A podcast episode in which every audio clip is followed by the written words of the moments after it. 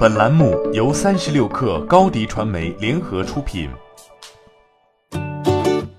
本文来自三十六克作者王莹。十二月八号，首届 TMEA 腾讯音乐娱乐盛典在澳门举办。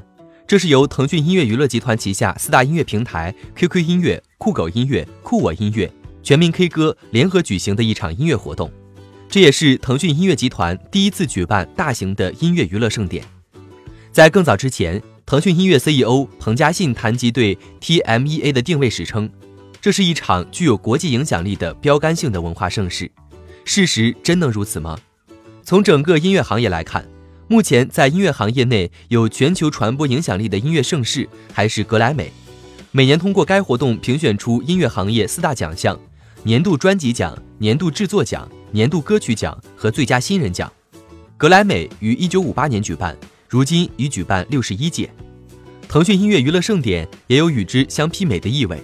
该活动一方面调动粉丝热情来为爱豆打榜，评选出最受欢迎的内地、港台、海外男女歌手、最受欢迎团体；另一方面通过音乐付费情况来评选出年度畅销数字 EP 等奖项。从获奖名单上来看，有张艺兴、邓紫棋、TFBOYS 等专业歌手。也有摩登兄弟刘宇宁、陈雪凝等从抖音、快手等短视频平台走红的素人歌手。短视频平台的异军突起已经影响了音乐产业，有越来越多的素人一唱成名而进入大众视野。如今，他们也开始与专业歌手同台较量。一个值得注意的趋势是，流媒体音乐平台已经开始重视这些新艺人、新平台。在前不久，腾讯音乐还与快手达成相关合作。双方拿出一定资源，相互扶持音乐人。从腾讯音乐来看，其举办音乐娱乐盛典的背后，更多的是流媒体音乐平台的话语权在不断升高。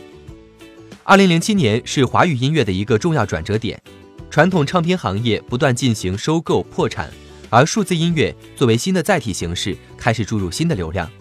音乐人、制作人、唱片公司、互联网音乐平台、用户，以往的音乐发行通常遵循这个路径。如今，互联网音乐平台开始成为这一环节的核心，他们掌握了更多的版权和流量。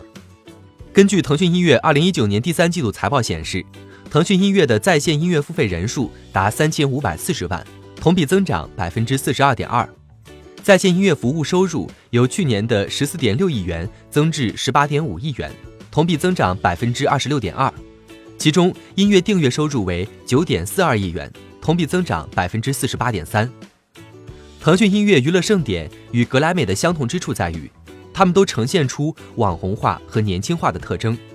但不同的是，TMEA 举办背后是腾讯音乐集团想打造属于自己的音乐盛世，增加在音乐行业的话语权。欢迎添加小小客微信 xs 三六 kr 加入克星学院，每周一封独家商业内参，终身学习社群。和大咖聊风口、谈创业，和上万客友交流学习。高迪传媒，我们制造影响力。商务合作，请关注新浪微博高迪传媒。